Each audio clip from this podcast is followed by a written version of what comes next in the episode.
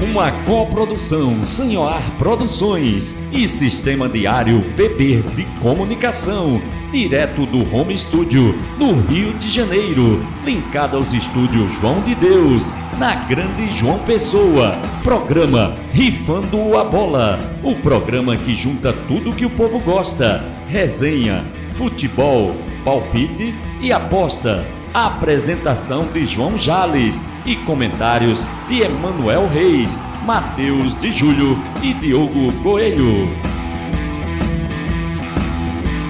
Salve, salve, minha galera linda e maravilhosa, meu querido ouvinte, minha querida ouvinte. Cá estamos em mais uma edição do meu, do seu, do nosso programa Rifando a Bola, aqui transmitido pela Rádio Diário PB em rádio.diariopb.com.br, retransmitido pelos nossos parceiros de mídia livre espalhados pelo Brasil e disponível em formato de podcast nas maiores plataformas plataformas.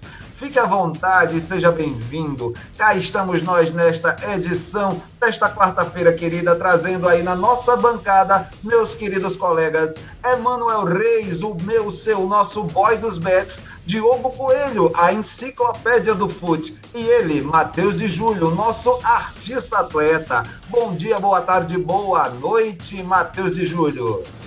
Bom dia, boa tarde, boa noite, Jales, é, Diogão, Manuco salve aí pra galera que acompanha a gente, né? O Rifão na Bola, simbora estigar, que o assunto, muita coisa para discutir hoje, né? Teve Eurocopa ontem, sou louco pela Eurocopa, vamos conversar. É isso aí, minha galera linda e maravilhosa. Também contamos com os comentários dele, a enciclopédia do fute, o homem que traz todos os recortes históricos e dados curiosos sobre o esporte mais praticado do planeta, Diogo Coelho. Bom dia, boa tarde, boa noite. Bom dia, boa tarde, boa noite a todos. É, né? Começou a Eurocopa e começou também a Cova América, né? A, tem bola rolando na novela da Cova América e já começamos aí com mais de 50 casos de Covid, né? Com, a, com o Brasil jogando contra o time reserva aí da Venezuela, que o titular tá todo de Covid. Então é isso aí, parabéns aos envolvidos e vamos que vamos. Vamos que vamos, sai, sai da frente, sai que essa Copa América, essa Cova América é chapa quente, difícil demais, hein, Emanuel Reis? Bom dia, boa tarde, boa noite, meu boy dos bets.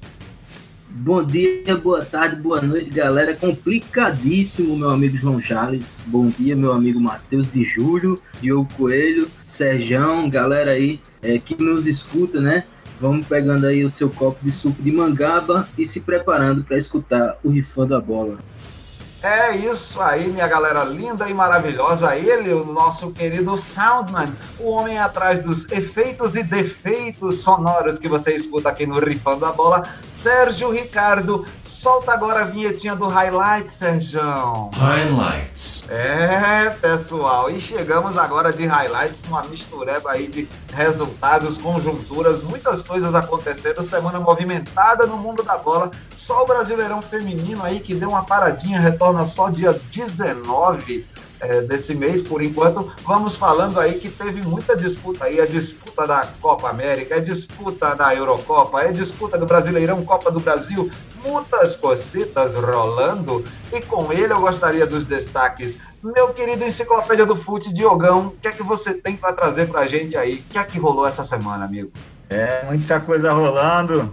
É, vou começar pelo Campeonato Brasileiro, né? É, o campeonato está surpreendente aí com os pretendentes ao título, né? Os principais pretendentes ao título aí começando mal, só o Flamengo que está ali com 100% de aproveitamento e temos as surpresas para alguns, né?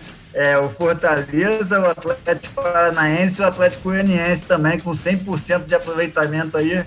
Então esses quatro na primeira colocação no campeonato. Diogão. Três jogos apenas, o Flamengo e o Atlético Goianiense tem só dois jogos. Oi. Se você me permite, a Série A, Série B e Série C estão sendo lideradas, né? Se você me permite, a Série A. Série B e Série C, neste momento estão sendo lideradas por equipes nordestinas. É, pessoal. Na Série A a gente tem o Fortaleza. Ali Nordeste. É, na Série B a gente também está na liderança, né? E na Série C a gente tem o Náutico, o time do nosso querido entrevistado de hoje, Fábio Mozart, que você escuta no segundo bloco. Então, Diogão, desculpa ter te interrompido, foi só um, um, um lance curioso aí nesse começo de Brasileirão, né? Série A, B C na, na liderança, tem, Copa tem do sempre Brasil que lembrar. também. É, fomos muito bem na Copa do Brasil, né? Seis nordestinos É, e Copa aí do nas Brasil também, né? Manda aí, Diogão. Exatamente, o Nordeste aí dominando, mostrando a força que tá a Copa Nordeste, né? Na, na, série, na série C eu não, não sabia, que eu separei aqui da série A e série B, né? E o Náutico também vem muito bem aí na, na série B, com três vitórias, 100% também, assim como o Fortaleza, né? Que tá dominando aí na série A. Então os nordestinos começam muito bem essa, essa temporada aí brasileira e tomara que continue assim. É, por outro lado, né, o América Mineiro e o Grêmio são os dois com 0% de aproveitamento. O Grêmio com dois jogos, perdeu os dois, e o América com três jogos já perdeu os dois e perdeu o técnico também. Disca doido disse, disse tchau, disse adeus para o América e pode estar tá cavando a vaguinha lá no, no Internacional, né? É, Internacional que, que demitiu o Ramires após os ataques do, dos Leões, né? O, o, Leão, o Leão Baiano, né? E o Leão Cearense, Fortaleza e Vitória derrubaram o Ramires, que tomou de 3 a 1 para o Vitória e saiu da Copa do Brasil, né? Um jogo, jogo doido lá de é, três gols em 15 quatro gols em 15 minutos, né? E o Vitória despachou o Inter, bela, bela vitória lá do Vitória. É, cara. E Miguelão no, no brasileiro ainda. já era. Não, não é só de Del Valle que se vive. É, tava, chegou com tanta pompa, né? Chegou como o melhor técnico. dizendo- dizendo que ia dirigir uma se Ferrari, fosse- A Ferrari bateu o motor, né? Não é? É, Acho que ele só sabe dirigir Fusca mesmo. Aí- É, tivemos o clássico paulista também, né? Clássico com, com sabor de vitória aí pro Corinthians. Eu acho que o Emanuel pode falar um pouco mais sobre isso, mas ao meu ver foi um clássico paulista e terminou um a um, mas ao meu ver foi um sabor de vitória aí pro, pro Corinthians, enquanto o Abel ganhando, né? O português, o espanhol Ramírez caiu lá no Inter e o português Abel Ferreira do, do Palmeiras está tá balançando também aí, né?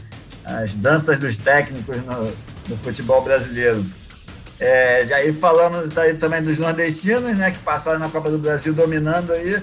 E os, palé os palestras Itália, né? O Cruzeiro e, e Palmeiras que decepcionaram, o Palmeiras principalmente, né? Os palhaços da Itália, né? Os palhaços da. Itália. É. E O, o CRB tem, já está fazendo freguesia aí na Itália, porque o, o, o CRB derrotou o, o Cruzeiro ano passado, na mesma fase, né? O CRB derrotou o Cruzeiro ano passado e agora derrotou o Palmeiras. Então está fazendo, tá fazendo história. Sem contar que E tem o Cruzeiro CRB, vem mal né? também na Série B, né?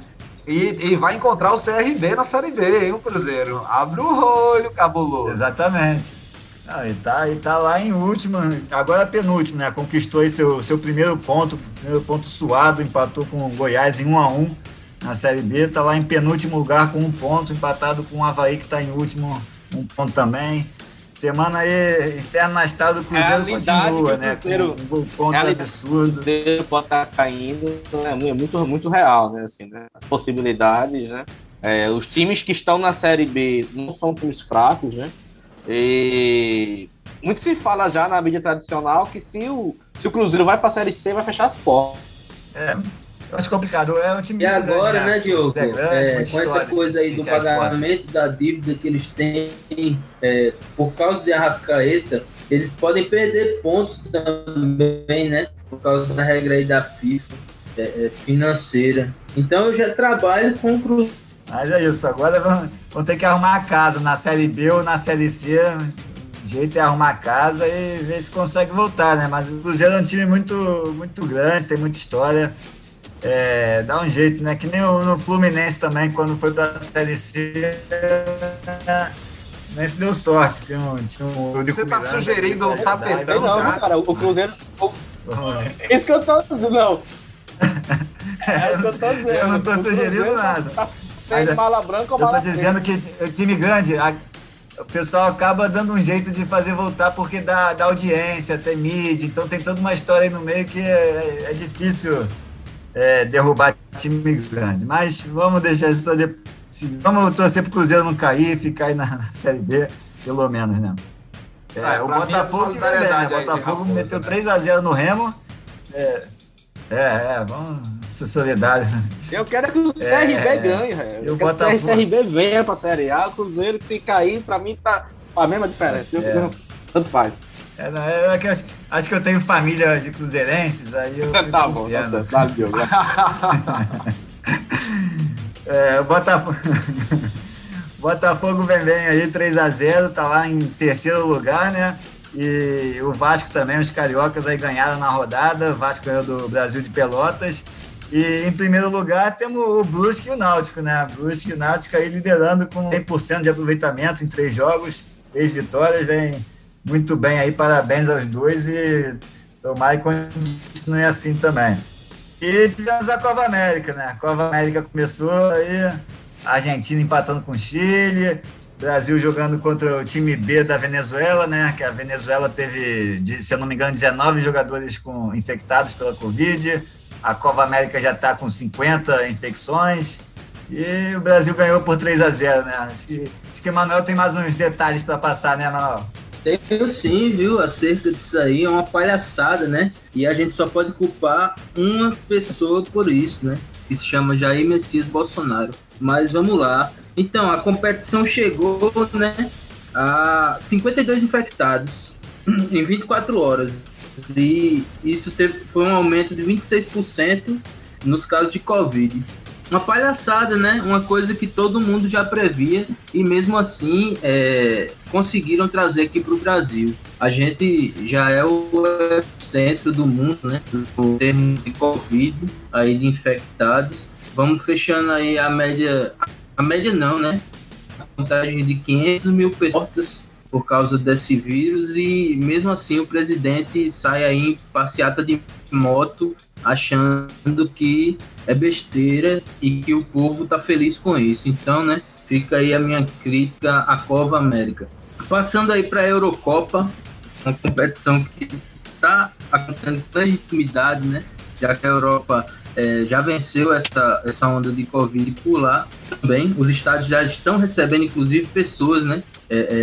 para torcer pe- pelos times. Inclusive, um colega meu teve lá esses Hungria e dias. Portugal. E aí né? começou a Euro... Isso, foi em Hungria e Portugal. E nos próximos episódios a gente vai falar mais sobre isso aí. E aí começou essa Eurocopa na sexta-feira, né, no dia 11, a Turquia apanhando de 3 a 0 da Itália. É, no sábado tivemos País de Gales 1, Suíça 1, embolou aí, marcando para a Suíça, se destacando. E aí no sábado a gente teve Finlândia 1 e Dinamarca 0, Bélgica 3 e Rússia 0. Até aí tudo bem, né? A não ser um fato que aconteceu no jogo aí da Dinamarca contra a Finlândia, que foi um desmaio, né? O jogador Christian Eriksen, o meio de campo aí da Dinamarca, passou mal, né? É, o cara morreu caiu em voltou. Isso, do nada, teve, ressuscitado. Teve que receber massagem cardíaca. É, inclusive, alguns Deus. médicos. Isso, alguns médicos aconselharam ele a aposentar, né, do futebol, a se aposentar. É, um cardiologista aí recomendou o Eriksen a desistir do futebol e parar de jogar mesmo. Ele está jogando atualmente na Internacional de Milão, né? É, ontem ele falou ainda hospitaliz- hospitalizado ainda, né? Ele falou que estava tudo bem, que ninguém se preocupasse e mandou o seu apoio à sele- à seleção da Dinamarca, já que ele não vai poder mais participar, né? Por motivos óbvios dessa Eurocopa. E aí é, a gente seguiu essa competição aí, a gente teve a Inglaterra vencendo a Croácia, a Ah. Áustria vencendo. Oi. Não, é só também é bom é, parabenizar né, a equipe médica lá que, que entrou em campo e ressuscitou o jogador ali em campo, né? Isso. Deve ser Acho fácil. que, fantástico. eu acho que foi uma, acho que foi uma das cenas mais fortes assim né, de- da história do futebol, assim, uma das mais fortes que eu já vi, com certeza.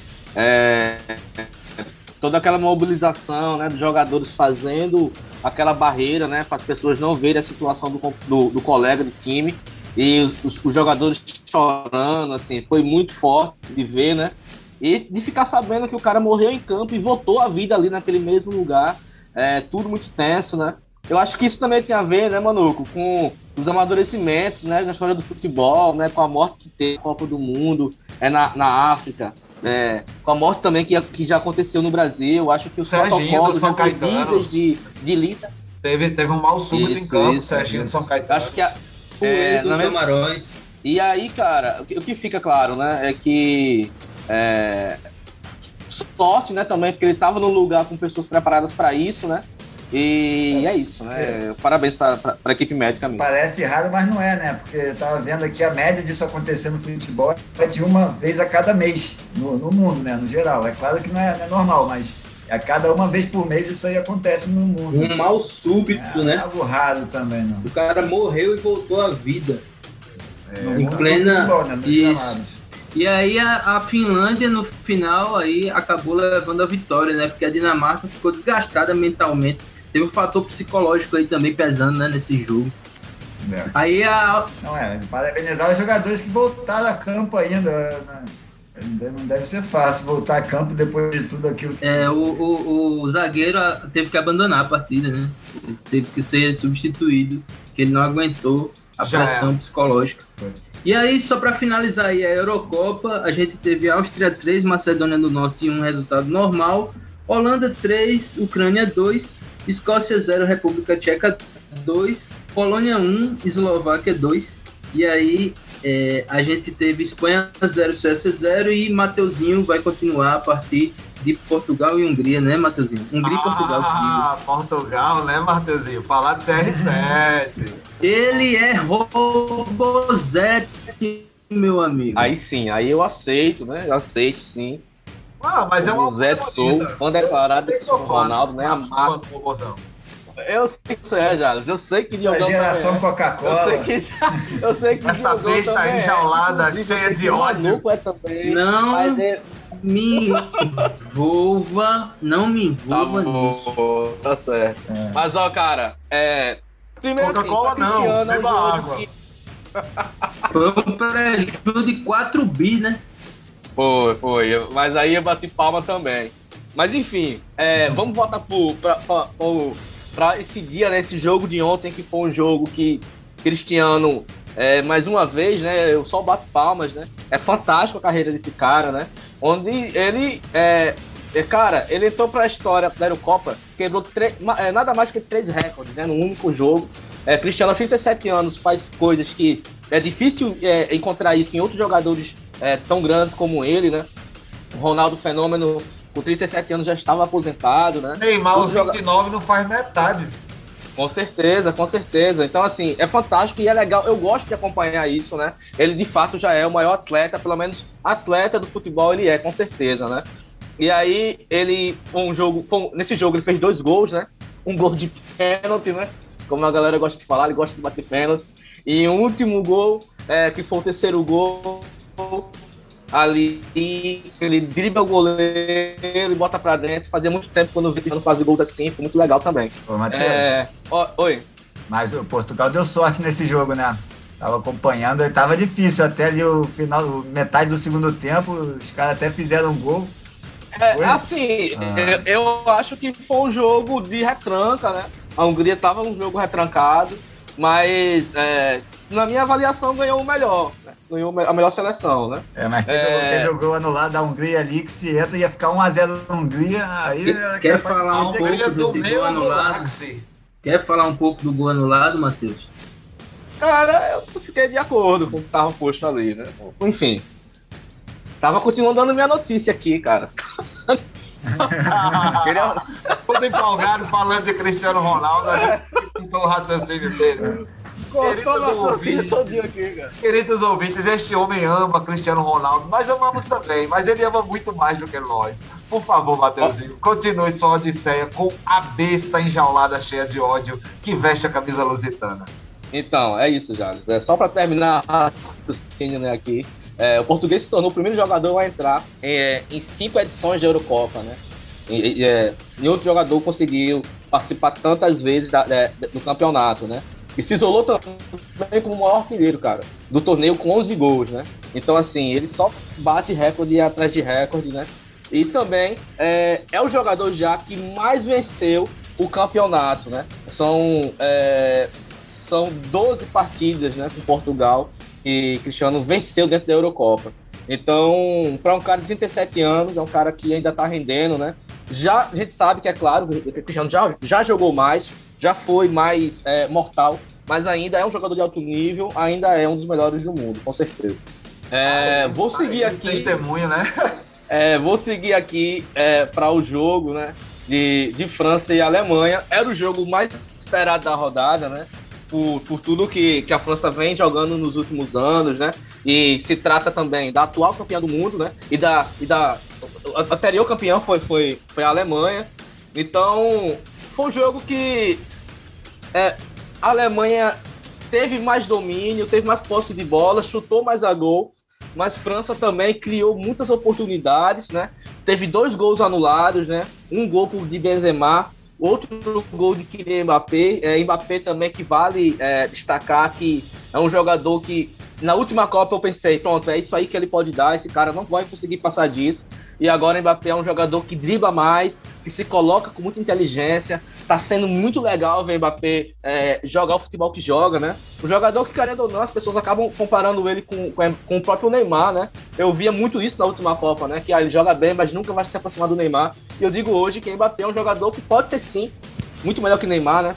Essa discussão acho que já, já roda há muito tempo, né? Eles estão ali talvez no pra mesmo mim, ele já tem o mesmo patamar. Justamente, já tem o mesmo nível. E, e a França ganha esse jogo é, com um gol contra, né? Que Roosevelt, né? Um, um, gol contra, teve esses gols anulados, mas é isso, né? É a primeira vez na história da Eurocopa que a Alemanha é, perde um jogo na primeira rodada. Né? Não, os ingleses também, tá né? até, ma... até maior que Neymar. E os Sim, ingleses que pra, pra... A Inglaterra venceu pela primeira vez, bicho, na, na, história das Eurocopas na estreia, saca? Também é um fato que, que, que é preciso é, é lembrar aí essa vitória inglesa nessa é primeira mesmo? rodada. É verdade. A, além da Alemanha Foi ter pela perdido pela primeira vez na, numa estreia de Eurocopa, a Inglaterra venceu pela primeira vez numa estreia de Eurocopa. São, são dois fatos interessantes dessa primeira rodada da Eurocopa. Os inventores, os inventores é. do futebol, né? Os próprios, né? Que só tem o um título até hoje, né? Curioso. É uma piada. Eu acho curioso, sim, já isso aí, né? Eu acho que a Inglaterra, é, a seleção vem sendo, é, digamos assim, né, estruturada há alguns anos, né? Pra, eles querem que a, que, a, que a seleção seja uma das mais mortais das, é, na, da, da, do mundo, né? Então a gente tem um grande investimento né, na Premier League, né? Que é o principal campeonato da, é, do mundo hoje, né? Que mais gasta dinheiro. É, e além de tudo, é, resultado disso é essa Champions, né? Com dois times ingleses, né? Então, já tem um tempo já, né, que a, a Inglaterra vem investindo para a seleção se tornar é, cada vez mais competitiva e mortal. Não, total, com, com, concordo com você isso aí. Essa, é, o fato da, final da Champions League ter dois times ingleses e a gente ter na final da Europa League o Manchester United mostra que, que o, o futebol inglês ele, ele tá caminhando a correr atrás desse prejuízo, né? De, de, de, só ter apenas uma estrela lá ostentada em cima do escudo da federação. Eu acho que o, os ingleses hoje eles mostram essa potencialidade aí de, de surpreenderem aí. Eu acho que é, a Inglaterra está rendendo hoje o que a Holanda rendeu há, há, quatro anos, há, há, há, oito anos atrás, sabe? Então é bom ficar de olho nesse English Team. Fala, Diogão. E se não fosse a azeda do Vila Real, ia até os quatro times né, nas finais. Se não fosse ah. o Vila Real, o, a, a, a UEFA também estaria com dois, dois ingleses na final, né? É real, né? O Arsenal, perdeu o Arsenal, é. O Vila Real tirou o Arsenal na semifinal, senão seria Arsenal e Manchester United na, na Copa UEFA também. Ou seja, domínio geral, né, da, só ter chegar na semifinal, né? Domínio geral né, dos ingleses aí, né? Da Premier League. É, mas é, é agora... bom lembrar, os clubes ingleses, que tem muitos jogadores estrangeiros, aí é onde Sim, tá, exatamente, né? aí que tá. Mas é, é o ambiente, né? Que eles querem que os jogadores ingleses tenham, né? Do, do, do melhor ambiente, que é do melhor clube do mundo. Agora, agora já, Mas... agora já, Alice, é, queria até trazer aqui, né, pegando um gancho que trouxeram da Copa América, né, se tratando de seleções. É, na minha leitura, cara, eu vejo é, hoje muitas, muito, muito é, é, jornalismo esportivo colocando que a seleção brasileira estaria aí hoje no ranking, né? Como a segunda seleção, né? Cara, para mim, a seleção brasileira tá longe de bater essa França. Tá, pode apanhar, sim, muito, muito legal dessa Inglaterra. Inclusive esse é, Portugal, né? Que pela primeira vez aí tá tendo uma geração de ouro. Então, eu acho que é, é, o Hexa não vem agora, cara. Tá muito difícil. Não, de fato, de fato, que o, o, o, Hexa tá realmente difícil. Não sei se ele vem agora também tal, porque a gente tá muito bem aí, 100% de aproveitamento nas eliminatórias da Copa. É, é, complicado. E a eliminatória da Copa você fala, né, Manuel Reis? O que é que você achou aí dessa, dessa, dessa, desse desfecho nosso aí, dessas duas primeiras rodadas? É, é, você acha que a gente tem ritmo aí para ganhar uma, uma Copa do Mundo com esse time que está aí hoje? Esse time que, que inclusive ficou para jogar essa Copa América, que só teve uma alteração, né, basicamente, na convocação. Fala aí, Manoca. É, eu não concordo muito com a convocação de Paquetá, né? E alguns nomes que estão ali povo até acha que eu sou conservador por causa disso, mas não. Eu acho que o Brasil deveria apostar em outros nomes aí que estão se destacando mais do que, do que levantar essas velhas figuras, né? Essas velhas múmias aí do futebol que estão espalhados pelo mundo para ver se faz, fazem alguma coisa pela seleção. Mas aí, a seleção teve uma postura que todo mundo espera, né? Uma postura. É, ganhou, né? Os jogos e, e vem invicto, não é isso? se eu não me engano, bateu um recorde em um dia desse. É, sim, igualou o recorde. Do... Igualou recorde. Igualou, né? E aí, é, Tite vem fazendo esse trabalho dele, não é um trabalho meio moroso, mas é um trabalho que é, não deixa de agradar, porque vem vencendo, vence e não convence, né? É aquela velha história, é um jargão muito usado, mas que deve ser de novo utilizado dessa vez.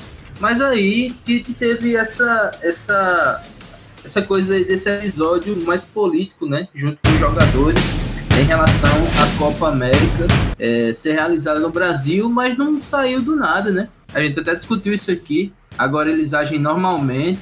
Falaram aí um dia desse, eu acho que foi anteontem ou foi ontem, que estavam é, insatisfeitos, insatisfeitos, é, depois da vitória contra, contra o time da Venezuela mas aí não saíram de nada, não. Não, não, não, não deu em nada, não. Mas voltando aí para as eliminatórias, eu acredito que o Brasil deveria ter Claudinho sim na seleção, deveria ter Gerson. Eu não acho que a Sub-23 é, é, é, precise desses nomes agora. Eu acho que a seleção principal nomes agora, né? É, Jefferson fazendo, Gerson fazendo ali o paredão com Casimiro e Claudinho na criação ali na frente. E nomes como Danilo e Alexandro, no meu ver, também agregam muito na seleção, né? Eu acho que a gente deveria apostar em, em, em novos nomes aí também, né? Olhar mais para para gente nova que está surgindo, né? Sem ser esses anônimos aí que parecem estar na seleção por causa do empresário. Ô, Manuco, Manuco, e mais nesse comparativo, cara, do que você pode acompanhar da Euro hoje aí com essa geração, é, é, é bonito de ver a França jogar, né? A, a, Alemanha sempre foi essa equipe articulada, né? Com, que trabalha em coletivo mesmo. É, com essa geração nova de Portugal também, que, Cristiano, que não, não existe mais uma Cristiano dependência. Cristiano só é mais um bom dentro do time. Você acha que é, a seleção brasileira ainda chega numa Copa como preferida, como uma das mais esperadas ou não? Não, não. Eu falo sem, até sem pensar, não, porque é, a gente, como eu falei aí, Tite continua né, naqueles velhos jeitos dele de jogar na retranca, ganha, mas não, não convence o pessoal da sua vitória, porque é uma vitória magra, muitas vezes bolas na trave, né? Ou defesas milagrosas dos nossos goleiros. E aí é, o pessoal tem, tem, uma, tem seleções qualificadas, né? A França aí, como você falou, é, joga bonito, joga falar. pra frente. Se o, se o Pogba, se o Pogba estiver jogando tudo que sabe do jeito que tá aparecendo aí, começou a jogar, né? Pô, a França fica com um time quase imbatível ali. É, com certeza. É complicado ganhar da França. Ah, é complicado o Brasil ganhar da Bélgica. É complicado o Brasil ganhar é, é, de uma Itália. Olha. É complicado o Brasil. Tá complicado. É, a zaga brasileira segura é, caras como Mbappé e como CR7? Não, não segura, não. Não segura Lukaku, não segura é, é, Ciro Immobile. Segura não, esses caras aí são agressivos. o Marquinhos tá bem, o Marquinhos tá bem na zaga. Mas não, não segura, mas não segura, amigo. Pessoal, segura. pessoal, mudando, mudando, mudando de assunto um pouco. A Olimpíada, essa seleção olímpica, ela leva medalha de ouro? Ela chega no pódio? Matheus. É, eu, não tá me convencendo não, viu, Jales? Tá lá, tá lá jogadores que eu queria ver, jogadores como o Gerson, né, que eu acho também devia estar na principal. É, jogadores como o Claudinho, eu já não sei se deveria estar na principal, mas na, né, na Olímpica eu já fico muito feliz de vê-lo lá. Mas ainda é uma seleção que não me convence jogando. Ver Pedro no ataque, eu também quero ver Pedro no ataque. É, jogou muito né, no, no, último jogo, mas eu não acredito, não, cara, que vai trazer é, as medalhas. Eu acho que pode chegar ali no. no é, como é, chegar numa final, chegar na semifinal, mas eu não acredito na, na, na, na vitória, não. Jogo no ouro, né? Não acredito, não. É, eu, eu acredito. A questão é que eu tenho que ver também, não sei como é que as outras seleções estão vindo, né? Quais os outros, as seleções, como vai ser, como, quais são os jogadores que as outras seleções vão trazer aí para a disputa das Olimpíadas. E aí a gente conseguiria ter uma ideia melhor se a seleção está a nível para ganhar ou se está abaixo de alguma outra. Mas eu acredito sim, acredito que conseguindo organizar o time, dá para a gente trazer esse ouro olímpico aí. Emanuel. Eu falo sem medo porque eu falo é, o que vem da minha alma. Não, mas falando sério, é, essa seleção olímpica do Brasil, ela tem o um nível de jogar com outras seleções sem ser a, as olímpicas, tá entendendo? Ela tem o um nível da seleção da Hungria, da Finlândia, dá para tirar com esse, com esse tipo de time. E aí eu acredito sim que ela vai chegar ao ouro e não acredito em dificuldade não. Não quero, não vou esperar nem os adversários, como o Diogo falou aí, eu acho que a seleção do Brasil é a mais qualificada, assim, de longe, a, a Olímpica, né? A Sub-23. É, nomes como Pedro, Claudinho, Gerson, enfim, são nomes é, que deveriam estar na seleção principal, inclusive eu já falei, né? A minha opinião sobre isso. Mas já que estão lá, eu acredito sim que a vitória vem. A gente tem uma meninada aí também que que é, além de raça tem técnica, né, de sobra. E Gerson, inclusive, ele não é um extra convocado, ele tem 23 anos, não é isso, galera? Então ele é convocado pela própria seleção olímpica. Eu acho sim que vem o ouro. É... Boa, boa, boa. A gente finalizar esse primeiro bloco, você, meu querido ouvinte, minha querida ouvinte, que achou que a gente não ia falar de campeonato paraibano, de, de, de paraibanos no Campeonato Brasileiro, fazer aí os últimos resultados o 13 empatou fora de casa, né? 2 a 2 com o Atlético Cearense pela Série D. O Souza tomou de 4 a 0 fora de casa, foi até o Rio Grande do Norte apanhar lá do ABC. E o Campinense descontou aqui 3 a 0 jogando em casa, lá no Amigão, em cima do América de Natal. Tá aí este resultado. O Botafogo, Emanuel, para encerrar. Não precisa falar, não. O, Bota... o Botafogo perdeu em casa pro Volta Redonda, tá certo? Os revés acontecem, né? Mas aí, a gente tá aqui para apoiar sempre o nosso time. Bora Belo, bora pra frente, tem uma vitória logo aí vindo. É isso aí. Com essa e com a vice-liderança da Raposa no seu grupo da Série B, eu me despeço de vocês neste primeiro bloco. Daqui a pouquinho a gente volta depois do intervalo com o nosso convidado especial, nosso entrevistado de hoje, ele, Fábio Mozart, o homem da Rádio Barata. Não sai daí que a gente volta já já. Fábio Mozart e Jales Flamenguista.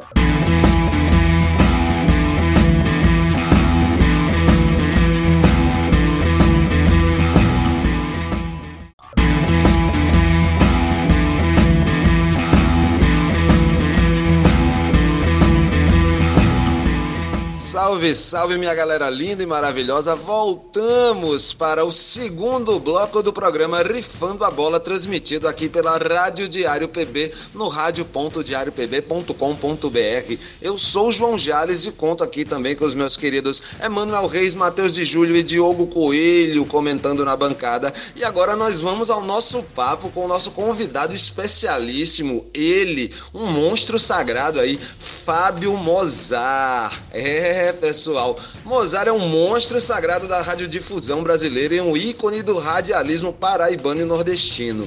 Fundador e articulador de dezenas de rádios comunitárias nos tempos de ditadura, ele é poeta, escritor e agitador cultural, autor de incontáveis obras. É, pessoal.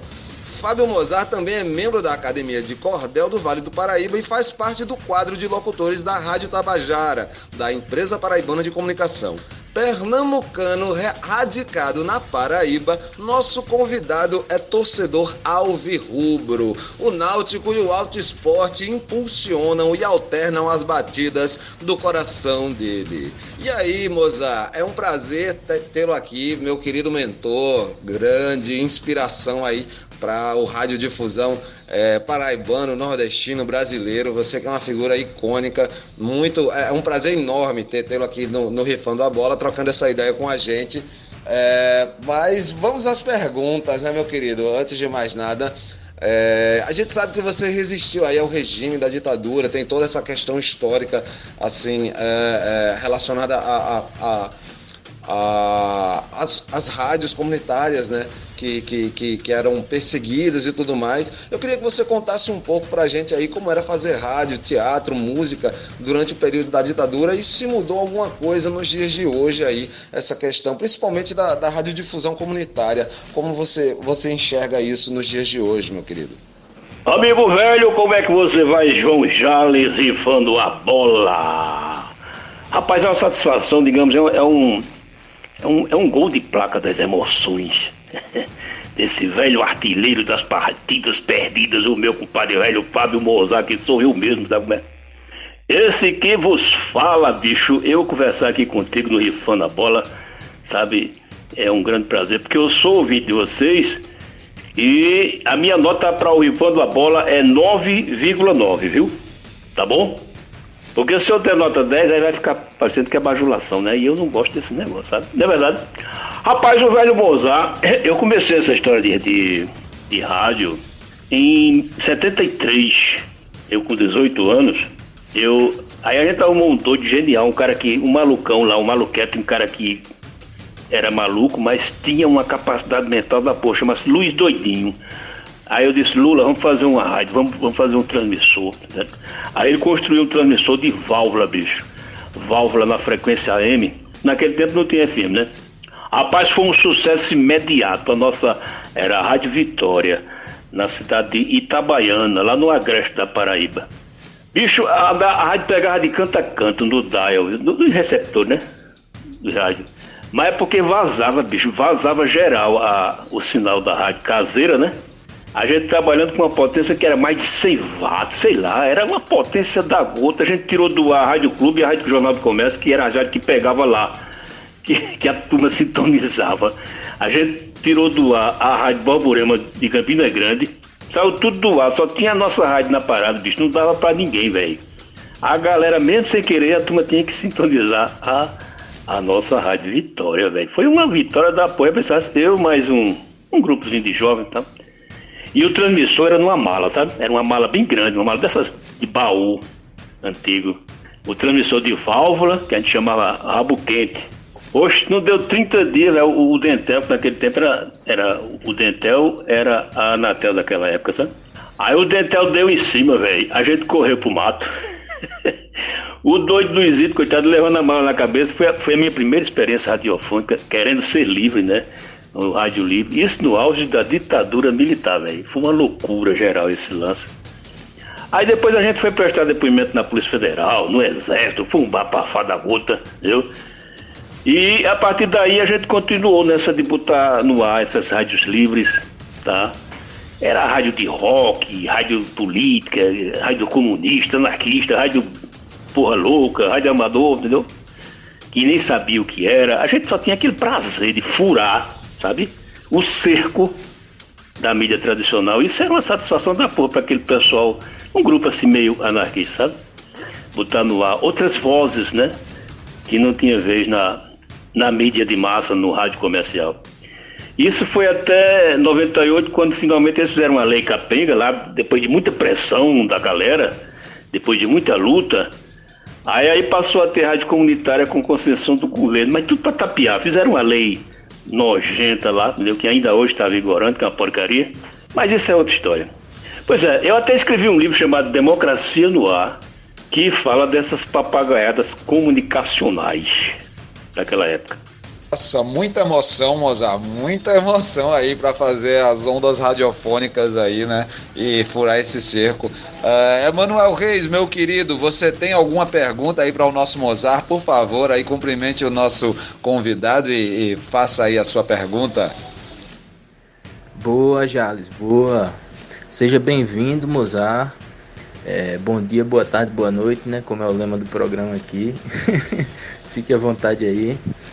E é muito interessante, né, receber um convidado tão ilustre como você aqui, um cara que é responsável aí pela radiodifusão é, na época da ditadura, né? E aí, além de comunicador, a gente sabe que você é poeta escritor, né? Com várias obras publicadas, inclusive. É, fala um pouco aí sobre essa sua veia literária e essa sua relação com a Academia de Cordel do Vale do Paraíba. Amigo velho, é, eu minha biografia é até alentada. Viu? Eu comecei com 15 anos. Eu editei um jornal chamado Jornal Alvorada, em 1970, em Itabaiana. Depois eu, eu trabalhei em vários jornais, fundei alguns, trabalhei como repórter no jornal O Norte, tá certo? Depois eu eu fundei o grupo de teatro em Itabaiana, o JET, o Grupo Experimental Teatro Itabaiana. Depois o coletivo dramático de Mari, Codrama. Escrevi vários espetáculos de teatro. Como radialista, fundei a Rádio Araçá, a Rádio Vale do Paraíba, a Rádio Zumbi e também eu sou autor de várias publicações, entre elas em 85 eu, lancei Lira Desvairada, que foi o primeiro livro de poema, depois veio Democracia no Ar, Pátria Armada, um livro sobre Manuel Chudu, a história de Itabaiana, em verso, uma história de Bill Pacatuba, o herói do nosso tempo, e vários outros trabalhos, né? Ultimamente eu lancei um livro de crônica chamado Retrato Molhado. Eu tenho uma faixa de uns 12 a 13 livros editados. Muito bom, muito bom aí a pergunta do nosso Emanuel Reis, devidamente respondida pelo nosso querido Fábio Mozart. Agora vamos a nosso Matheus de Júlio, nosso artista atleta aí, mandando a sua pergunta para Mozart. Fala, Matheus! Grande Fábio Mozart, que alegria receber você aqui no Rifar na Bola. Você que é um dos maiores nomes, tem uma grande referência da Diário Rádio PB é muito legal, muito prazer mesmo ter você aqui, né? O cara das baratas, né? É, me diz uma coisa. A gente vive hoje, né? Um, uma desvalorização, digamos assim, né? Um desagrado, né? Em certo setor, né? O setor mais democrático, né? População que anseia por democracia, com a seleção brasileira, né? Com a camisa canarinho, né? A chamada é, verde e amarela. É, e você acredita, né, se tratando desse simbolismo, né, é, da camisa, né, do carinho histórico que a gente tinha pela, pela, pela camisa, você acha que com essa conjuntura atual é, da seleção se posicionando sobre a Copa América, você acredita que é capaz da gente é, criar um novo afeto com a, com a camisa da seleção brasileira? Matheus, forte abraço aí. Olha, a camisa oficial da seleção eu tô vendo aqui, custa 500 reais, bicho. 499, que é o preço, preço de otário, é o preço para otário, porque quando o negociante bota o preço terminando em 99, é já com intenção de enganar o freguês, tu tá entendendo? Porque o cara fica com a impressão de que 499 é menor do que 500, entendeu? A safadeza começa já aí. Mas essa camisa da seleção de 500 reais, essa camisa é para elite, para quem tem grana sobrando, né? Se bem que já adianta um pouco o lado do piratão, entendeu? Que vai vender sua camisa a, a R$19,99, né? Meu compadre Sérgio Piaba, da sua piabacamisas.com.br, tranquilamente ele vai produzir já as camisas populares da seleção Piratão, que tem, né? A versão Piratão. E tudo bem.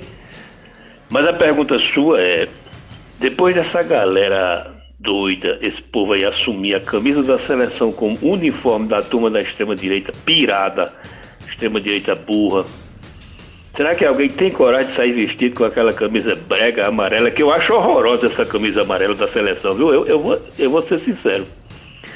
A rejeição é grande, realmente A rejeição é grande, entendeu? A camisa e todos os símbolos, símbolos do Brasil é, foram contaminados, né? Por essa treta toda, essas, essas brigas ideológicas. Isso é verdade. Patriotismo agora virou sinônimo de babaquice de extrema direita. Aí complica, né, meu jovem? Aí complica. Porque ninguém quer ser confundido com aquelas patricinhas, aquelas, aquelas madames cabelo pintado de loura de, loura de direita, né? Aqueles tiozão lá, tudo maluco de passeada de grafim, né? Pedindo ditadura, não sei o que tal. Ninguém quer ser confundido com essa raceira, né, velho? Agora, o jeito que tem é você aderir à camisa azul. Camisa azul. Que é, inclusive, mais bonita, eu acho. Aí a resposta do nosso querido Fábio Mozart, todo trabalhado na indústria têxtil aí, falando dos valores e, e das comissões que que podem ser ganhas aí em cima do, dos materiais esportivos, em especial a camisa amarelinha da seleção brasileira. Agora, meu querido Diogo Coelho, o que é que você manda aí para o nosso Mozart? Manda as ordens aí, manda a sua pergunta, meu querido. Grande Mozart, é um prazer imenso estar aqui com você nessa entrevista do Rifando a Bola, né? Onde eu conheci um pouco mais aí da, da sua história e quanto mais eu conheço, mais eu admiro a sua persona, sua, sua história de vida aí, né? Muito boa. E depois você fala pra gente como a gente pode é, comprar seus livros. É, gostei muito de Democracia no Ar. Só, só a introdução aí já, já vale o livro. Então, depois você passa o contato pra gente, né? E queria saber mais sobre essa sua história aí de, de vida na rádio é, como você começou no esporte, é, como é que foi essas, essas, esses interrogatórios da, da, da polícia, do exército lá em meio à ditadura, contar um pouco mais aí dessa sua história no esporte, dessas tensões de ditadura aí pra gente. Obrigado pela presença, Mozart. Diogo Coelho, obrigado pela gentileza aí, companheiro. Rapaz, essa pergunta disparou um gatilho na memória. Eu fazia um jornal do interior em Itabaiana. Era o Jornal Alvorada, isso foi na década de 70. Eu e mais dois amigos, a gente tudo jovem, 18, 19 anos. É, acontece que eu escrevi uma crônica falando mal do prefeito da cidade. Eu lembro até o, o título da crônica, era O Homem do Chapéu Grande.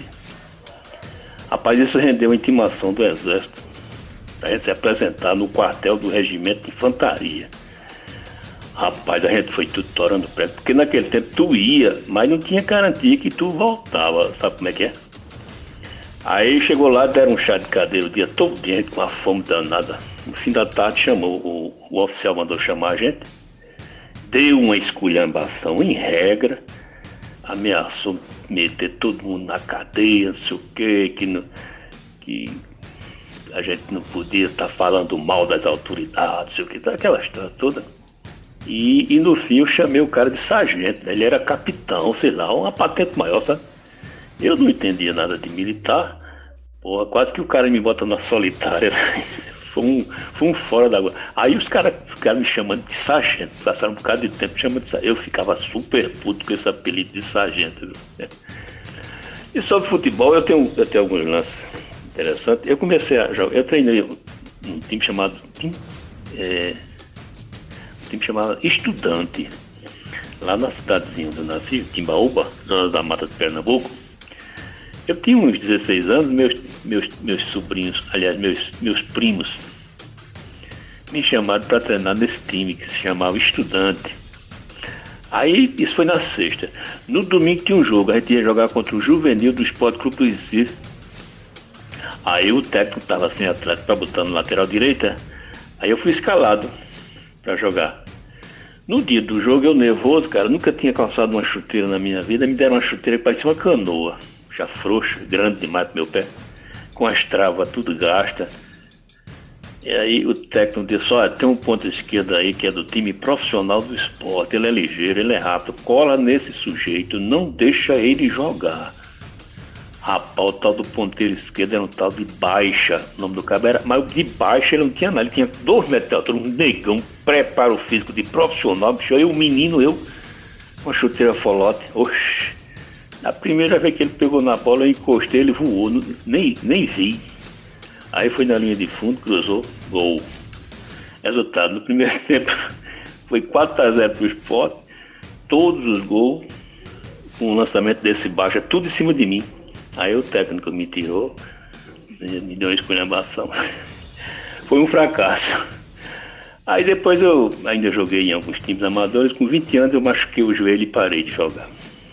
Aí a resposta do nosso querido Fábio Mozart, ele que também já calçou chuteiras aí pelos estudiantes lá de, de, de, de do interior pernambucano e teve aí sua carreira é, precocemente interrompida no futebol. Mas falando de futebol, Mozart, me diga o seguinte: você é alvirrubro, é, feliz da vida aí, né? Porque o, o Náutico venceu aí campeão pernambucano em 2021.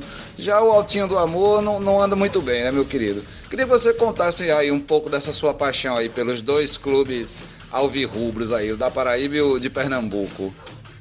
Camarada João Jales, a minha simpatia pelo velho Timbu dos aflitos é, começou cedo. Eu, eu ainda era criança, moleque. Acho que influenciado pelos meus primos, eu passei uma temporada na casa de minha tia, em Timbaúba, Pernambuco. E meus primos torciam pelo Náutico. Aí eu, eu acho que desde os oito anos eu já comecei a simpatizar. E naquela época foi o tempo que o Náutico teve sua maior sequência de vitória no campeonato pernambucano, foi Hexa, né? Naquela época foi o primeiro time do Nordeste a disputar partidas internacionais, você sabia disso? Foi o primeiro time do Nordeste que fez excursão em outros países, em outros continentes. E em Pernambuco foi o primeiro time a disputar uma final do Campeonato Brasileiro. Foi contra o Palmeiras, eu me lembro. E também disputou a Copa Libertadores da América, também foi o primeiro clube da, do Nordeste. E terminou o Campeonato Brasileiro entre os quatro primeiros colocados em cinco oportunidades. Entendeu? Isso ainda é um recorde entre os clubes do Norte, Nordeste ao lado do Bahia. Aí depois veio o Alto Esporte, que é um time popular da Paraíba. Eu comecei a, a gostar do Alto Esporte, entendeu?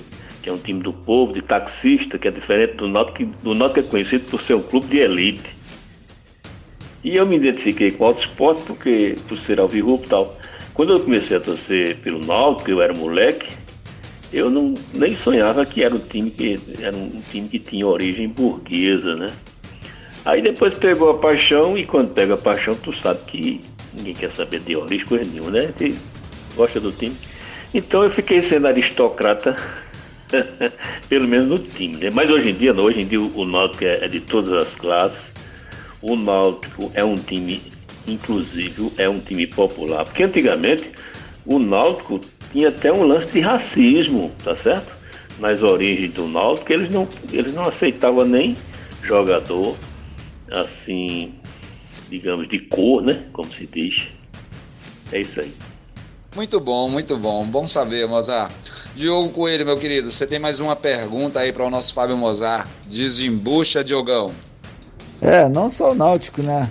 É, mas diversos clubes tiveram essa, esse problema do racismo no, no início de sua história, né? Porque no, no Brasil e no mundo, né? É, é, um problema social que vivemos aí, que combatemos diariamente, né?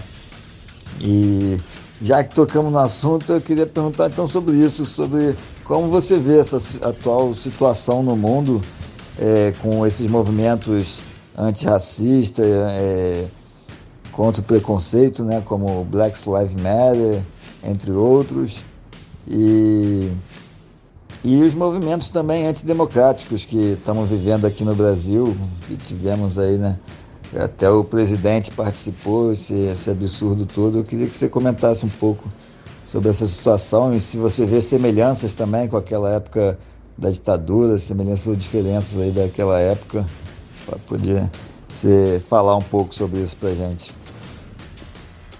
Rapaz, eu eu era, eu era pequenininho lá no Timbaúba dos Mocóis. Eu, torcedor do Clube Náutico Capibaribe, e tinha um menino negro também, torcedor do Timbu. A galera zoava com esse menino porque justamente ele era pretinho e torcia pelo Náutico. Eu, na minha inocência, eu não entendia aquilo, aquele, aquela discriminação, aquele preconceito, né? Eu não conseguia entender.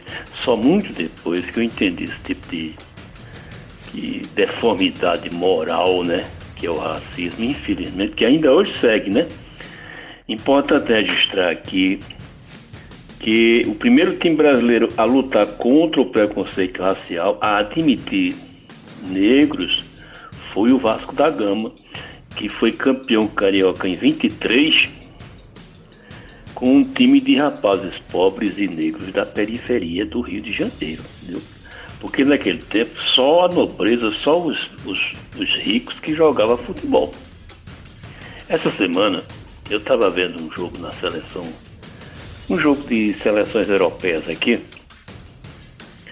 e alguns atletas não se ajoelharam antes da partida, né? Aquele gesto que estão fazendo para chamar atenção na, na, luta contra o racismo, na a campanha Vidas Negras Importam, né? Aí o cara simplesmente não, não se ajoelhou. Quer dizer, as injúrias raciais continuam, infelizmente, continuam nos, nos campos do mundo todo. Para você ver, aqui no Brasil, aqui tem uma entidade que se chama Observatório da Discriminação Racial no Futebol. Eles fizeram um relatório que diz que os casos de racismo no futebol brasileiro aumentaram em 52% de 2019 para 2020. Eu lembro que teve um comentarista que que mandou aquele jogador Marinho do Santos, mandou ele voltar para a Senzala. Tu lembra disso? Até quando terminou a partida, Marinho não jogou bem. Aí o cara mandou Marinho ir para Senzala. E tantos lances desse tipo que se vê. E você perguntou sobre a ditadura. Realmente, na ditadura militar no Brasil, o movimento negro foi vigiado, foi muito espionado, o pessoal foi perseguido, líderes negros foram assassinados, desaparecidos. O relatório da Comissão da Verdade mostra que o negro, na medida em que o negro se organiza, naquela época, ele passa a ser considerado um perigo, porque a ditadura militar não queria ninguém organizado. Entendeu? Muitos integrantes do movimento negro naquela época foram perseguidos, sofreram é, até perseguição psicológica, perderam seus empregos. Por quê? Porque estavam se articulando na luta contra o racismo. E atualmente a gente vê a volta desse pensamento antidemocrático, né?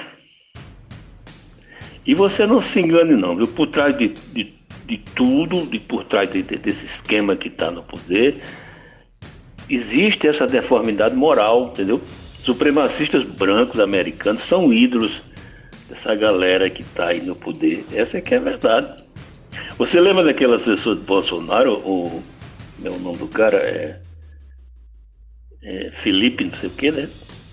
Ele fazendo gesto supremacista branco na CPI da vacina, aquele negócio lá. Pois é, um, um, tem um tal de um David Duck, que é ex-líder da Ku Klux Klan americana, aquela entidade racista, porque ele disse sobre Bolsonaro. Ele disse que Bolsonaro pensa igual a ele. Agora, eu confesso que eu vou fazer uma pequena confissão aqui, confissão. Eu me aproveitei da arrogância, da força militar para organizar futebol. E eu vou explicar para você como foi. Em 88, quando fundei o Sindicato do Ferroviário na Paraíba, aí a empresa, como retaliação, me transferiu para uma cidadezinha chamada Mari. Eu fui trabalhar naquele lugar e quando cheguei lá, eu vi que tinha campo de futebol, tinha time, tinha juiz de futebol, só não tinha campeonato. Eu perguntei, por que, que não tem campeonato aqui, rapaz? Aí tu me explicou E era porque os campeonatos nunca terminavam. Entendeu? Sempre tinha uma treta, sempre tinha uma confusão e acabava, acabava no pau a, a, os campeonatos que eles tentavam lá.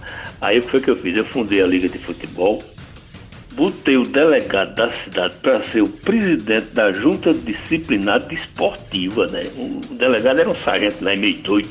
Todo mundo tinha medo dele, o cara era meio maluco, sabe? Andava com a metralhadora na mão. Aí eu botei o pai do sargento para ser o chefe do quadro de ato, velho. Aí pronto, acabou. Nunca mais se viu briga no campo, nem fora de campo. Eu, eu terminei vários campeonatos. e eu sendo presidente da liga, eu tinha meu próprio time, velho. O canteiro, era. Fui campeão, inclusive foi campeão em 92, a gente foi campeão da cidade. Eu acho que é o primeiro caso de um cartola que tinha um time disputando campeonato, velho. E tudo na maior confiança, sem problema nenhum, porque a galera a galera me tinha como um cara honesto, um cara sabe, de confiança, e eu sabia lidar com as brocas da galera. Entendeu como é? Senhoras e senhores ouvintes, este é Fábio Mozart. Gostaria de agradecer em nome do programa sua presença aqui, Mozart foi um prazer imenso aí ouvir um pouco das suas histórias, saber um pouco da sua experiência, tanto no rádio quanto no futebol. Muito interessante aí os causos que, que rolaram. E é isso aí, meu amigo. Mais uma vez agradeço aí sua presença. E seja bem-vindo aqui sempre que quiser. O Rifando a Bola tá de portas abertas aí para esse monstro sagrado do radialismo brasileiro.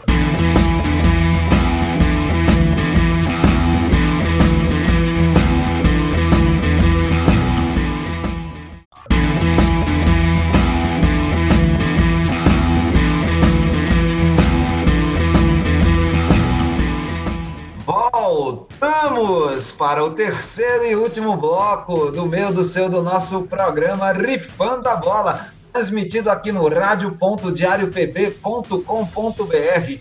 Eu sou o João Jales e conto com os meus colegas Emanuel Reis, Matheus de Júlio e Diogo Coelho. Gostaria de agradecer demais ao meu querido convidado, nosso ilustre convidado, Fábio Mozart, pela entrevista no segundo bloco.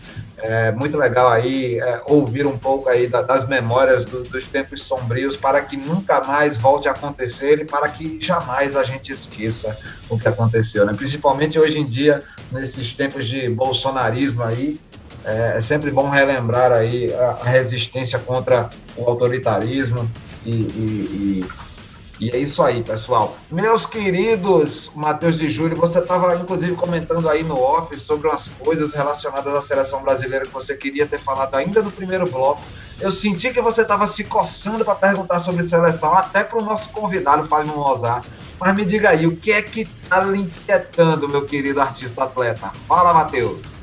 Então, Jales, é, pegando o gancho ainda, né? Eu conversei, a gente começou no primeiro bloco, ali Manuco colocou, né, sobre a, a, seleção olímpica, né? E aí pegando esse gancho também do, do Fábio Mozart, né, sobre a, o carinho, né, histórico com a seleção e o desgosto nos últimos anos. É, eu, tinha, eu tinha entendido que é, que Manuco não acredita, né, que a seleção principal seja uma seleção competitiva para o Hexa, mas acredita que a seleção olímpica ela pode ela pode trazer as medalhas de ouro, né?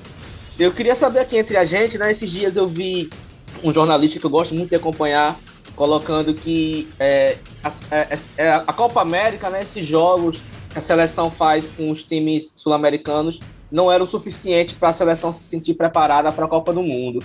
E aí ele colocou uma coisa que eu achei interessante. Poxa, olha, a seleção vai ter que jogar contra é, times é, é, mais clubes mais organizados, né? Como o Atlético Mineiro, como o Flamengo. Será que é, esses jogos de fato seriam uma, é, um, digamos assim, um termômetro para a gente saber se a seleção está competitiva, né? Primeira pergunta é essa. E a segunda pergunta, vocês acham que o confronto direto entre a seleção, seleção olímpica e a principal, é, quem sairia melhor para vocês acham? Olha, eu curto e grosso, meu amigo Matheus. Eu acho que a seleção olímpica ela tem mais a render do que a seleção principal hoje em dia. Eu diria que os meninos da seleção olímpica, quando tiverem a, a, a idade, todos eles, né? Não é só, só um ou outro. Quando todos eles tiverem a idade de seleção principal, eles vão ser atletas mais completos do que esses que a gente tem na seleção principal hoje. Para mim, a nossa seleção principal, ela tá aquém do que a gente espera e a nossa seleção olímpica, ela tá correspondendo às nossas expectativas até demais. É, Diogo, o que é que você acha aí dessa pergunta capciosa de Matheus? É, eu não concordo muito, assim, concordo em termo com você que acho que a gente tem uma boa safra aí pela frente para a seleção principal. Agora, acredito que se colocar frente a frente as duas seleções, a principal se, acredito que vence, vence, vence tranquilo. É, e quanto ele falou aos clubes, né? Eu acho que é. Não bonde. É, então é isso. Eu acho que a seleção precisa se organizar e tentar fazer os amistosos forte, né? Manu, quem Manu, o que tu acha aí da, Tu acha que vale a pena ir para. Valeria a pena clubes nacionais organizados já pegarem a seleção pau aí? É, respondendo a primeira pergunta, Matheus, eu, eu acho que o Brasil Olímpico levaria uma surra do Brasil principal. Mas veja bem, o que eu falei é que o Brasil Olímpico tem o meio tá entendendo? Ao meu ver, Finlândia, Islândia, seleções que estão ali é, é, no meio, né? Vamos dizer assim, na classe média das seleções europeias. E sobre é, esse, esse, estilo de amistoso aí que você está propondo, de times, né? Equipes contra seleções, não tem como não lembrar daquele 5 a 3 da Itália em cima do Fluminense. Aquele jogo histórico aí. É, a Itália meteu 5 a 3 no Fluminense, se não me engano foi no Maracanã, não foi isso? Não, nem, nem, eu sei que Ciro Immobile fez três e Insigne marcou dois, né? E aí a gente teve Carlinhos marcando gol também. E Carlinhos um dos únicos é, é, a jogar num time aí de Série C ou é Série D, se eu não me engano. Que ele joga a ter marcado gol contra a Itália. E pode dizer isso, que tem isso do currículo a não ser Carlinhos. É isso, eu acho que eu não sabia, cara, vou procurar. Eu acho que, pois é, eu acho que sim, o Brasil é, olímpico tem muita chance de sair com ouro aí dessa Olimpíada, porque é um time muito bem é, é, acertado, né? Não só na frente, mas no setor defensivo também. A gente tem ótimos goleiros, já é tratando da gente, né? Laterais também, a gente tá é, com aquele Gabriel Menino, né? Ele não joga na seleção olímpica, ou é na, na, na principal? Nem Olímpico. Pois é, então. São nomes organizados ali. Boa. Agora me, diz, me diga o seguinte aí, vamos continuar com você. Oi, oi, fala, fala, fala, Diogo.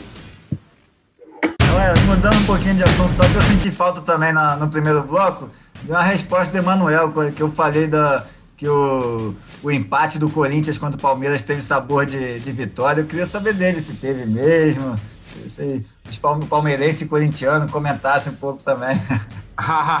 Você faz questão, né? Assim, de saber. É uma coisa que se eu não falar, não tem almoço ou janta em casa. Então eu vou falar, não, normal, para mim normal, um derby, né? Foi encarado ombro a ombro ali. As duas equipes jogaram muito, né? O Corinthians, por muitas vezes ali no jogo, se destacou, né? Poderia ter saído com a vitória fácil, inclusive. Mas como é o Corinthians, né? Escolheu o caminho aí do empate. É, o Palmeiras está apresentando uma baixa, né, brother? Brothers.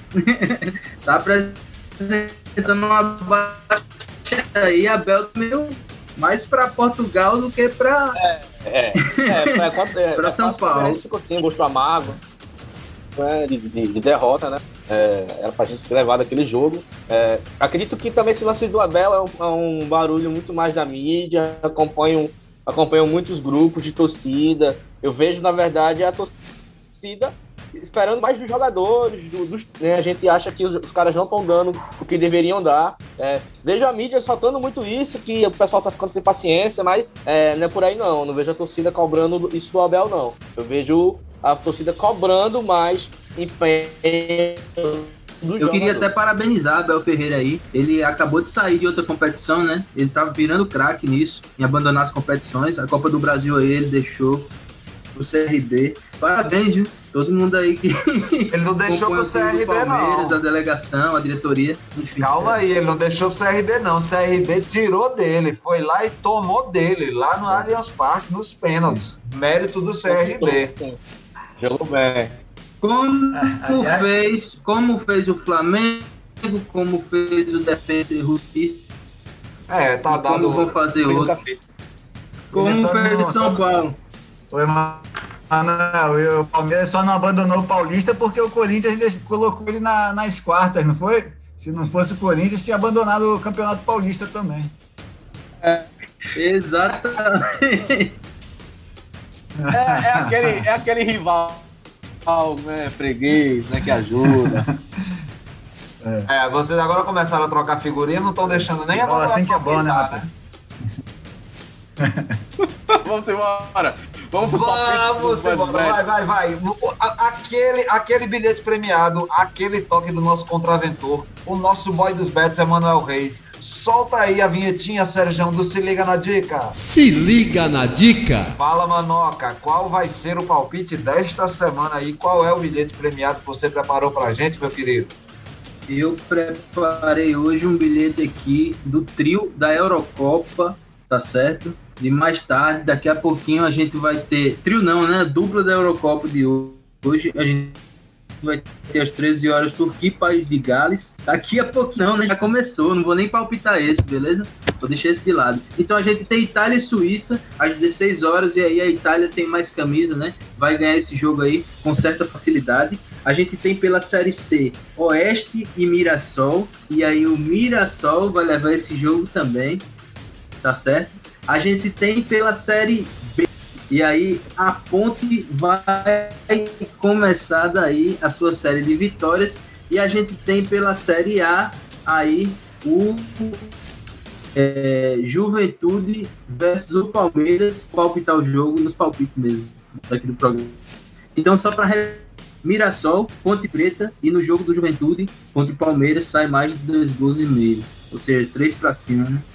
Boa, boa, boa, boa, boa. Tá aí o nosso palpite do nosso querido boy dos bets. Ele que sempre traz aí a, a- aquele bilhete premiado para você fazer aquela fezinha e tirar aquele trocado. Vamos agora de pitacos e palpites, palpites e pitacos. Solta a vinhetinha, Serjão. Palpites e pitacos. E nos palpites e pitacos, pitacos e palpites de hoje, a gente trouxe uma lista só com futebol brasileiro, só Brasileirão Série A, Série B e Copa do Brasil. E no finalzinho, uma surpresa aqui pra gente. Vamos começar aí. Remo versus Vitória. Primeiro jogo, Remo versus Vitória pela Série B. Diogo Coelho, quem você acha que leva? Acho que o Vitória vem bem, né? Acabei nem comentando de técnico, né? No- na semana passada, o Ramon, Ramon Menezes, o mesmo Ramon que começou, que estava no Vasco ano passado, né? Acho que nessa mesma época, ano passado, estava a época do ramonismo no Vasco. Agora começou o ramonismo no Vitória, né? O Vasco acabou de tipo, o Ramon no meio do ano e deve ter se arrependido. O Ramon começou muito bem lá no Vitória e eu acho que, acho que leva essa partida. 1x0 Vitória. Boa, Matheus de Júlio. Leva quem? Remo ou Vitória lá em Belém do Pará, meu querido? Harmonismo baiano, né? Vitória 2x1. E você, Manuel Reis, Remo ou Vitória? Lá no Pará tem que ver né? Vitória aí tá numa É. fase melhor. 3 a 1 vitória aí.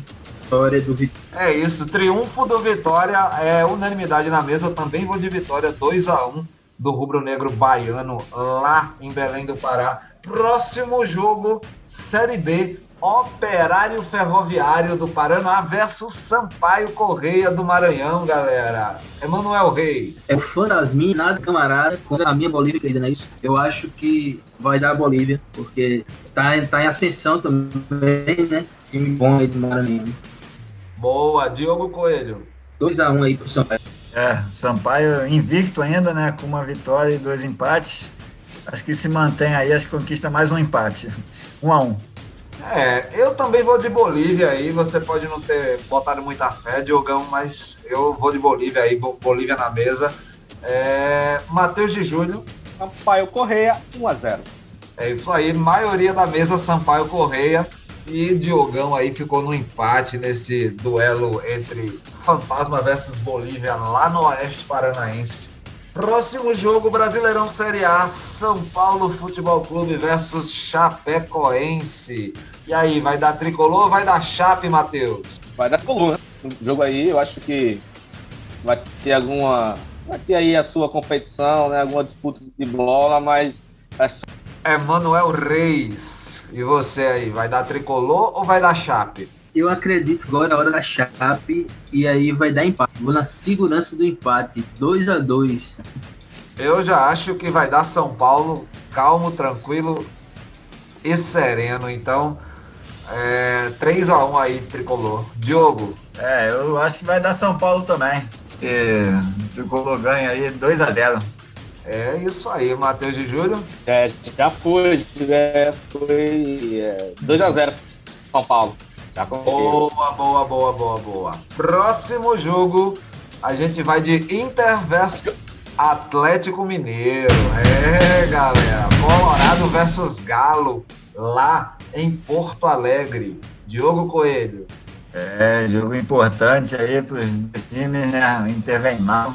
É, acredito que vai, vai. É, né? Eu também acho que vai dar empate, no fim das contas. Matheus de Júlio. É isso, é Galo 3x1. Galo vai, vai comer cabidela. É Manuel Reis. Eu vou usar um pouco, tá bom? Nesse jogo aí. Galo 4, Inter 0. Nossa senhora, eu vou ficar no empate aí, os dois biscudos. Vamos que vamos. Próximo jogo, Corinthians versus Red Bull Bragantino. É, Corinthians versus RB eu vou de RB. E você, Diogo Coelho? É, eu tava pensando aqui, tá, o Claudinho não sabe se vai jogar. Se o Claudinho jogar, eu vou de RB. Se não, acho que dá um empate. É, com Claudinho, 2x0 RB. Sem Claudinho, 1x1. Boa, boa. É, Claudinho dependência aí do Red Bull Bragantino. Tem outros nomes lá, né? O Arthur. Né? Enfim, é, Matheus de Júlio. Da quem? Corinthians ou Olha, RB? Olha, Jales, não é coisa de rival, não é antes, entendeu? É, com Claudinho ou sem Claudinho, é 3x1. Com Claudinho, 4x1, tá bom? Mas é, o, o RB vai ganhar. O Bragantino vai ganhar. Eu também acho que, que o RB leva, bicho. E você, Manuel? Qual o seu palpite clubista aí? Eu sou a voz da razão aqui, eu acho, né? É, esse anti que falou aí, que diz sendo antes, mas foi antes. Cara aí não suporta mais perder, mas eu te digo, meu amigo Matheus, a culpa não é minha, a culpa não é do Corinthians, se você abandona aí a competência. Mas é, nesse jogo eu vou trazer a voz da razão aqui, 2 a 0 Corinthians, tá certo? Inclusive um dos gols Tá bom, tá bom. Quem sou eu para dizer não? É, próximo jogo eu quero ouvir de novo essa voz da razão agora comentando Juventude versus Palmeiras. Vai, Manuel Reis. 1x0 Juventude. E eu vou dizer por quê, tá certo? Eita. Uma vez, uma vez, um âncora de um programa me falou que o Juventude em Caxias após as 8 da noite. E esse jogo é 21 e 30, na Juventude. Rapaz, eu conheço esse, esse, esse apresentador aí. Eu conheço. O nome dele é João Jales. É, é realmente assim e eu acho que o Juventude ganha do Palmeiras também, lá em Caxias do Sul. 2 a 1 para o Juventude, é, Diogo Coelho. Será? O Juventude vai aproveitar lá o frio da Serra Gaúcha, né?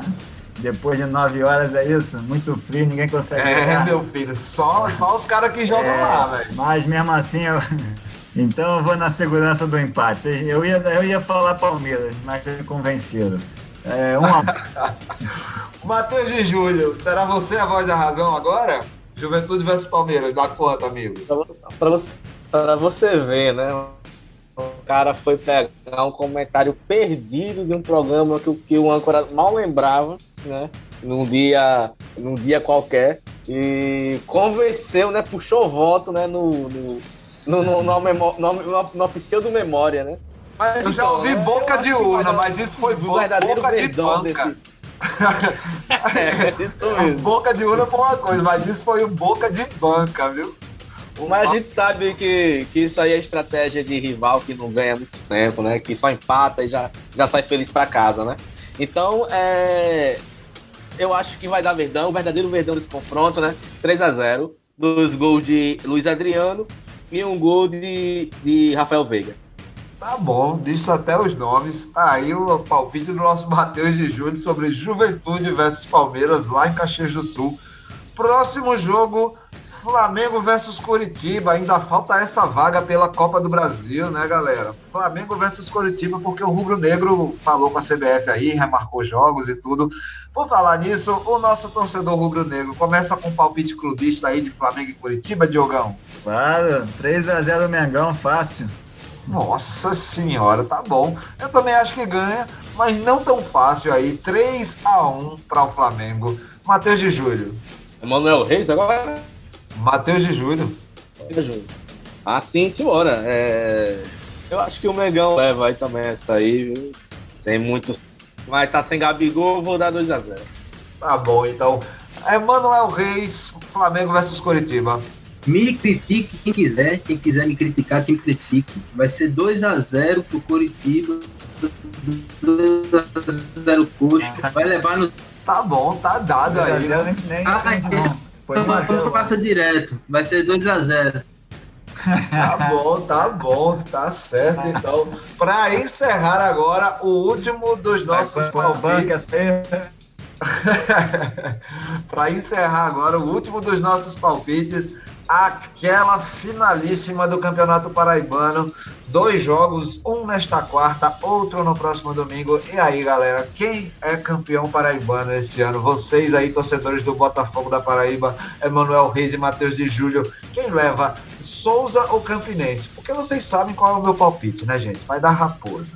Emanuel Reis. Então, só lembro um nome aí que você não para de repetir, né? De um colega seu, amigo seu, Aldeone Abrantes, que ele segue no Twitter. E eu ligo logo pro, ao Souza esse nome, né? Se eu não me engano, é diretor, presidente do Souza, alguma coisa do Souza. Presidente. Né? E aqui vai minha homenagem a ele. Você fala com tanto carinho do. Pronto, fala com tanto carinho dele, dele, né? Tal. O Souza vai ganhar aí esse campeonato paraibano, tá certo? Ah. É, é isso. Não tem muito o que falar, não. A raposa, o, o meu amigo raposeiro, urubuzeiro, vai ficar isso é uma falta de respeito. Isso é uma falta de respeito. Matheus de Júlio, vai dar Souza ou Campinense, Matheus? Vai dar Raposa, viu, Jales? Olha pode, aí, finalmente o palpite cessado. Vamos ficar felizes aí que vai dar Campinense, eu acho. E acredito que dá Campinense. E acredito que dá Campinense nos dois jogos, viu? Então é isso, viu? Domingo você pode botar a camisa do Campinense e se misturar com seus flamenguistas, como tu gosta de fazer, que é, é Campinense. Olha só, Diogo Coelho, meu colega rubro-negro aí. O que é que você acha? Vai dar Souza ou vai dar Campinense nessa final do Paraibano? Quem sai campeão estadual? É isso, Componega vai vencer os dois jogos aí e vai levar esse título para casa. É isso aí, galera. Com essa essa maioria aí rubro-negra aí bancando o Campinense campeão paraibano no nosso último palpite deste episódio. Eu me despeço de você, meu querido ouvinte, minha querida ouvinte. Agradeço sua audiência, agradeço sua preferência. Vamos finalizando mais um Rifando a Bola por aqui. Gostaria de agradecer demais aos meus colegas de bancada, Matheus de Júlio, Emanuel Reis e Diogo Coelho. Diogão, suas considerações finais. Ah, quero agradecer por mais um ótimo programa, agradecer o Moza por participar aí com a gente na entrevista, né? E é isso, e falar mais uma novela aí da CBF e clubes, né? Que agora resolveram criar a Liga dos Clubes. E é mais uma novela aí para a gente acompanhar, que está só começando. Começou ontem com a, com a notícia dessa criação da Liga, mas tem muita, muita água para rolar aí nesse. Mais essa confusão que está se formando aí. Mais uma novela até semana que vem. É, será que vem uma Copa União por aí, galera? Matheus de Julho, meu querido, suas considerações finais. Eu não quero falar muita coisa hoje, não. Hoje eu só, hoje eu só quero falar já né? que é o maior artilheiro da Copa, novo recorde. E, uma, e o jogador que mais venceu a competição, viu? Guarda aí que esse cara, é, o nome dele é história.